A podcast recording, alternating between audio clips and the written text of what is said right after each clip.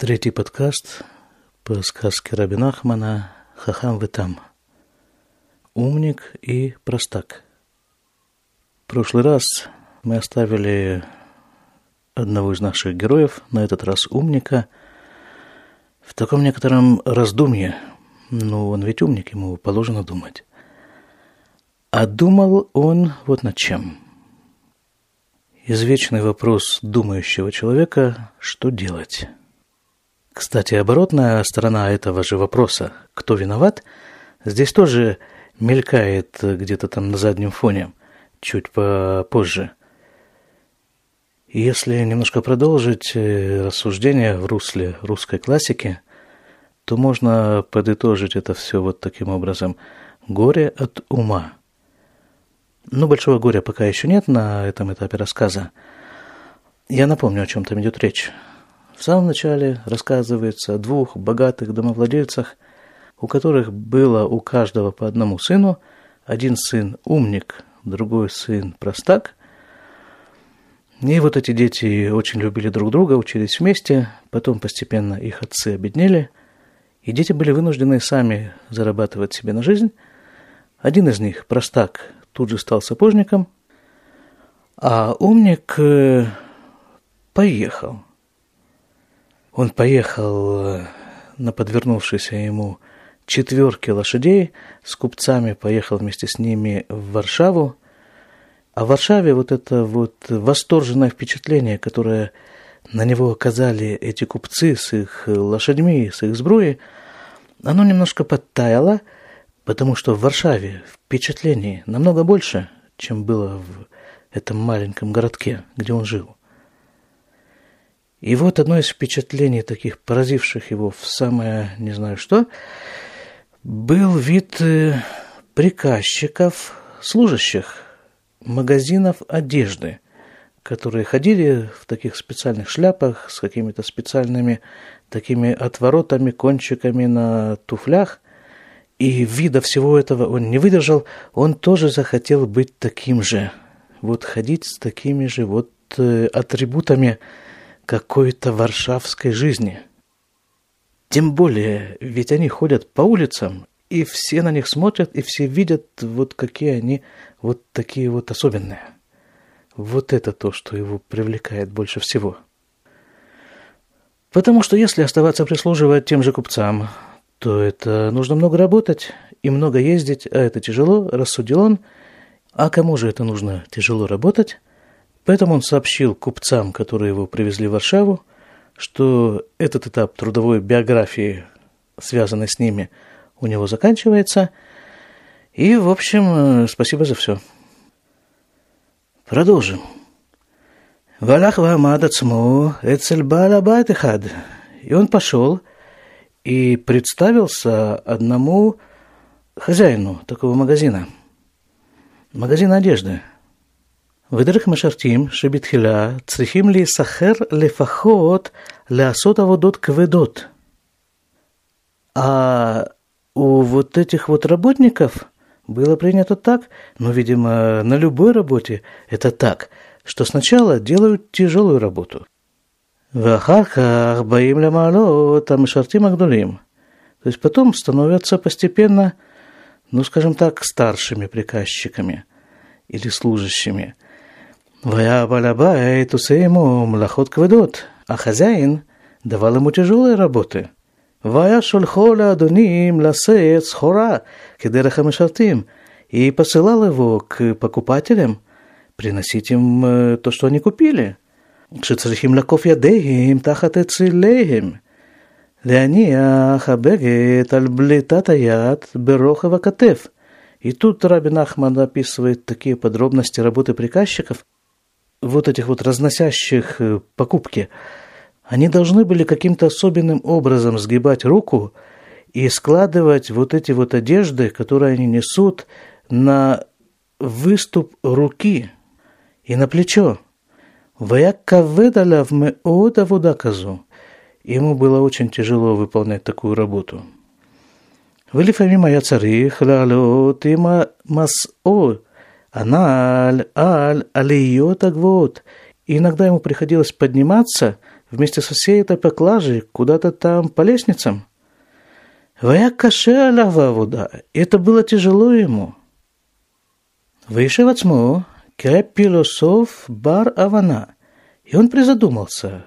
Здесь уже совершенно неприкрытая издевка звучит у Раби Нахмана, потому что он был философ, еще и смышленый. Маля водазу, что мне до этой работы? Алло, якаргу, рак бишвиля тахлит, лиса иша, улиль парнес. Он рассуждает так. Ведь самое главное у нас что? Самое главное – это жениться и зарабатывать. А дайны не царих листакель альзе. Но мне-то пока еще рано. Альзе е пенали аба. Для этого еще будет время. Башаним Абаот. Как-нибудь в следующие годы. Каэ товли льет мешутет баарец. А пойду-ка я пока попутешествую по земле. Льет бамединот, посмотрю на разные государства. Лиазбия и найбаулям. Насыщу свои глаза, как тут написано, тем, что происходит в мире. Вот это вот э, в момент такой принципиальный. На самом-то деле он просто не хочет тяжело работать. А кто хочет тяжело работать? Все ведь хотят результат. И правильно делают. Только некоторые из этих хотящих результат забывают, что путь к результату, к хорошему результату, скажем, лежит только через тяжелую работу. Нет другого пути. Вот это вот самое «схватить и убежать» – это работает только пока ты бежишь достаточно быстро. А поскольку долго бежать быстро никто не может, то вот это вот то, что схватил, оно оборачивается и вылазит тебе таким каким-нибудь боком, что ты рано или поздно вынужден будешь это вернуть, и что называется старицей, и чем раньше, тем лучше. По собственному опыту сужу.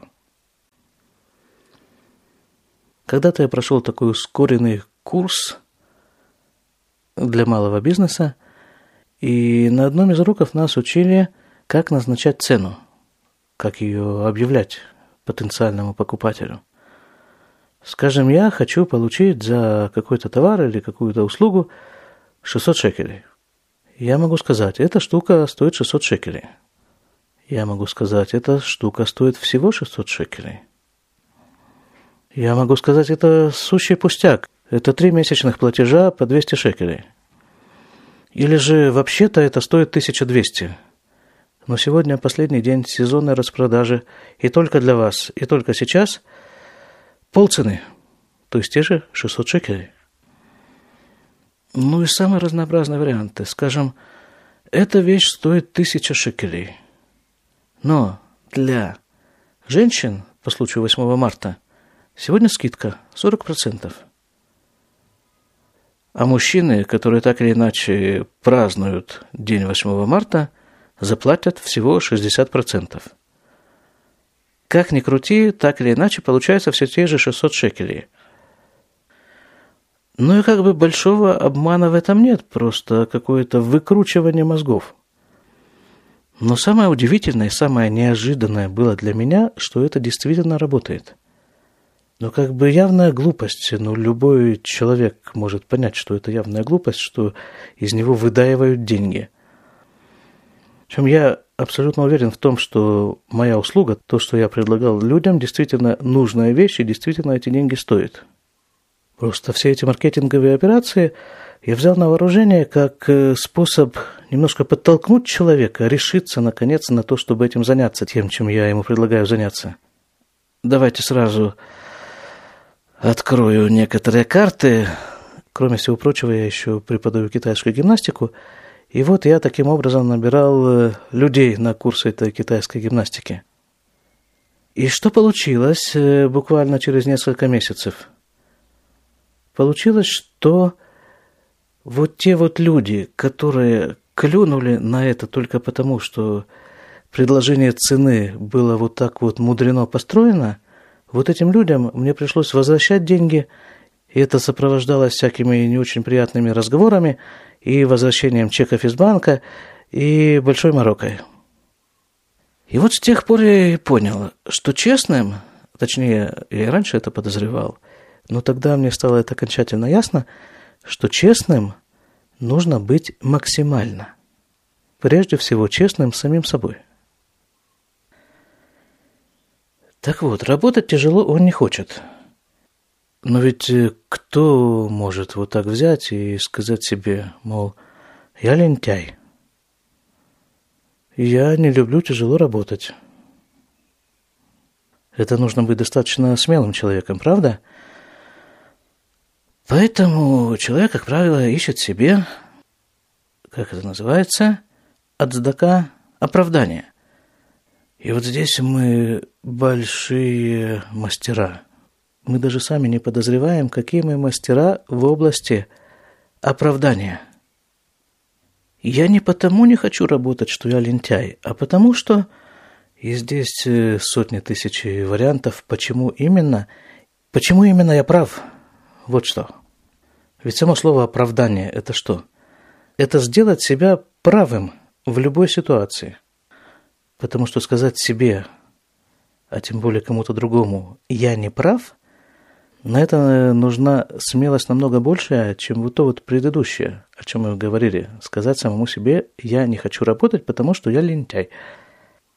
Вот смотрите, человек э, ищет себе оправдания. Из этих оправданий можно составить целую систему, причем очень стройную систему. Эту систему можно изложить в книгах, можно собрать учеников, сделать течение – вступить с этим совсем в Кнессет, и люди клюют на это, идут за этим. А в корне, в основе всего этого лежит что? Стремление оправдаться. Элементарно. Хорошо, допустим. А как я могу узнать? Я занимаюсь самооправданием или я говорю себе правду? Где тут ориентир где тот измерительный прибор, по которому я могу это все измерить? Так а вот же, для чего мы эти сказки читаем? Вот как раз для этого, чтобы выстроить определенную систему измерения внутри себя, в восприятии себя и окружающего. Есть и другие книжки, Тура, например. Собственно, должен сказать, что это не мое мнение, это написано и не в одном месте – что в этих сказках Раби Нахмана излагаются принципы, которые изложены в Торе, только другим, сказочным языком. Человек как бы читает эту сказку, начинает размышлять, и вот эти принципы, которые здесь изложены, основные принципы этой жизни, вместе со всем этим проникают внутрь этого человека в его душу, в его сознание, в его мышление, в разговор и начинают там работать. Вот это цель этих подкастов. Запустить у человека этот механизм. А если он уже работает, то подбросить туда дровишки. Еще одна идея, которую мы коснулись немного в прошлый раз, насчет продвижения. Вообще, когда я начал учиться у своего учителя, Равагада, там где-то в начале, года через полтора-два после начала этой учебы, он э, начал преподавать как раз вот эту книгу «Сказочные рассказы» Раби Нахмана. Так вот, у меня заняло довольно много времени понять, что когда Равгат говорит слово «иткадмут», то есть продвижение, то он ни в коем случае не имеет в виду ни продвижение по службе, ни по зарплате. Единственное, что имеется в виду, это продвижение в духовном плане. Но при этом, конечно же, существуют разнообразные виды продвижения. И в любой области настоящего продвижения продвинуться можно – только через тяжелую работу. Она не обязательно должна быть тяжелая физически, хотя это тоже не исключено. Тяжелая в смысле постоянства. Вот, например, каждый день со стальки до стальки я делаю вот это. и что бы то ни было, со стальки до стальки я делаю именно вот это. Соблюдать вот это постоянство – это, наверное, самое тяжелое. И когда таким образом ты выполнишь ту работу, которая от тебя ожидается в том месте, где ты сейчас находишься, тебя передвинут на следующую ступеньку. И вот это и есть настоящее продвижение. Настоящее продвижение – это вообще не твоя забота. Это забота того, кто тебя двигает. Бога. А твоя забота – это делать то, что ты должен делать сейчас, и постараться сделать это максимально хорошо. Хорошо, он решил следовать дальше. А ведь помните, каким образом он объяснял свое, так скажем, увольнение в первый раз от вот тех купцов, которые привезли его в Варшаву? Что неудобно ему с ними работать, потому что они ездят по всему миру, и ему придется ездить с ним. И что сейчас? Сейчас он сам собирается ездить по всему миру. То есть понятно, что вот эта вот его отговорка в том случае была просто самооправданием. Хорошо. Он идет проторенным путем. Куда он идет этим путем? Валях Башук, Вера, и пошел он на рынок. И посмотрел, увидел. Шинусим Багаляк Дуля Сухрим. И увидел он, что там едут купцы в громадной карете. Вишалю там. И спросил их, Леха на темносим, куда вы едете? Лелаворна, в Ливорно, отвечают ему. Ливорно, здесь написано сноска, это город возле Италии. А тихо телешам, вы меня с собой возьмете, спрашивает. Эн, да, говорят, возьмем. Выкиблю лишам. И приняли его к себе. В и вылегли Италия. И вот оттуда, из этого города, он переправился на корабле в Италию. Мишам ли Испания, оттуда в Испанию – Бенках у Венках Авру Камашаним. И вот за этими всеми его занятиями прошли несколько лет. Валидезе наса от хахам ютер, махер шая бемединот работ. И он стал еще более умным, потому что он был во многих странах. Скажите, пожалуйста, как можно стать более умным – ездя по разным странам. Насколько я себе представляю, более умным можно стать только если учить настоящие вещи и размышлять над ними. Но здесь слово «хахам» мы помним из названия этой сказки, мы знаем, что Раби Нахман употребляет это слово в таком смысле несколько нестандартном.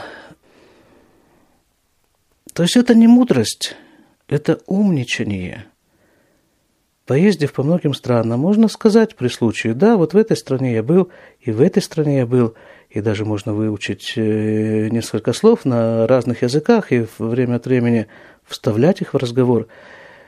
Он работает над оболочкой. Вот это его основная работа.